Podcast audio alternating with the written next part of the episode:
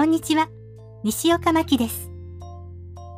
今日はクラブハウスのお話をしちゃいます。またですか？って思いました？私は思ってます。新しいサービスが気になってしまうのは当然のことですよね。とは言っても、おとといまでに比べると昨日はあまり使っていません。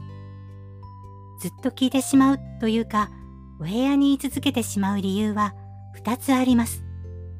一つはシンプルに楽しいから。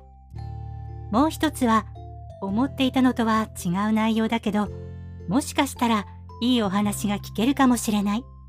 私が退出した後、それが起こるかもしれない。と、そう思って出るに出られないというもの。このどちらかかなと。後者の場合は、無駄に時間を費やしてしまわないように気をつけないと、あっという間に2、3時間過ぎてしまいます。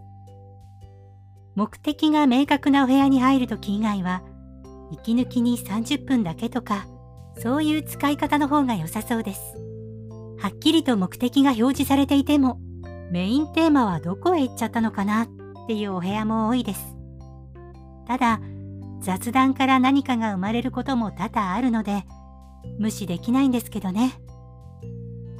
そしてやっぱり、話す人の声の大きさの違いがありすぎると聞きづらいです。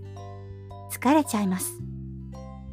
音声配信全般そうですけど、BGM 代わりに聞けるというものは、とても優秀なのかもしれませんね。その一つになれるよう、これからも配信していきますね。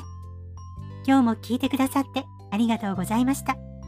また次回も聞いてくださいね。